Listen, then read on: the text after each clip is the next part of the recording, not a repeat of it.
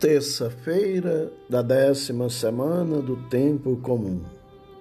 O evangelho de hoje, Mateus 5, versículos 13 a 16.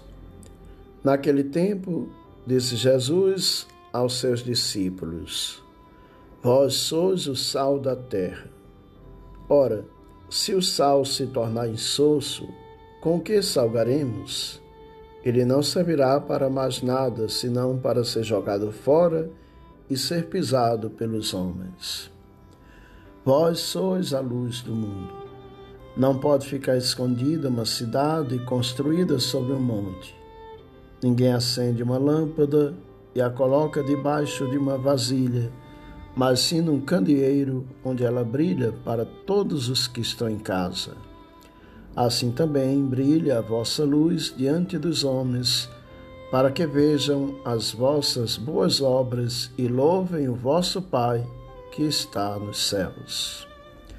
Meus caríssimos irmãos e irmãs, vós sois o sal da terra. Vós sois o sal da terra.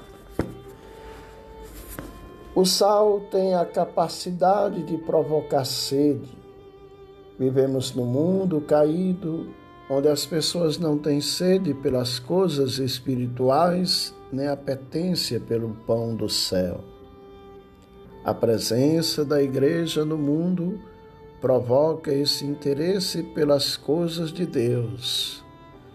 A igreja, como sal, se insere, se infiltra e assim provoca nas pessoas o desejo de conhecer Deus. Sem a presença da igreja, o mundo se tornaria um ambiente insuportável onde viver. A igreja é o grande freio moral do mundo. O sal, para ser útil, precisa conservar sua salinidade. A eficácia do sal é condicional. Ele precisa conservar sua salinidade.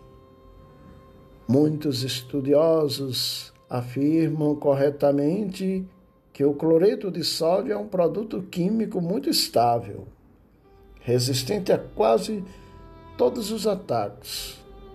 Não obstante, pode ser contaminado por impurezas, tornando-se então inútil e até mesmo perigoso.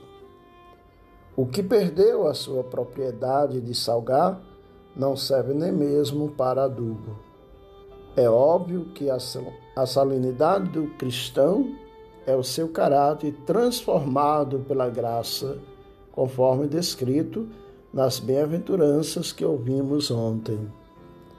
Segue-se que, se os cristãos forem, meus irmãos e irmãs, assimilados pelo mundo, em vez de influenciarem o mundo, perderão completamente, completamente, completamente sua utilidade perderão completamente sua utilidade. O papel da igreja é estar no mundo a serviço dos homens, mas não ser do mundo. Meus irmãos e irmãs, a influência dos cristãos na sociedade e sobre a sociedade depende da sua diferença e não simplesmente da sua identidade. Nós precisamos, meus irmãos e irmãs, darmos testemunhos da nossa fé. Por isso, Nosso Senhor diz: vocês devem ser também como uma lâmpada.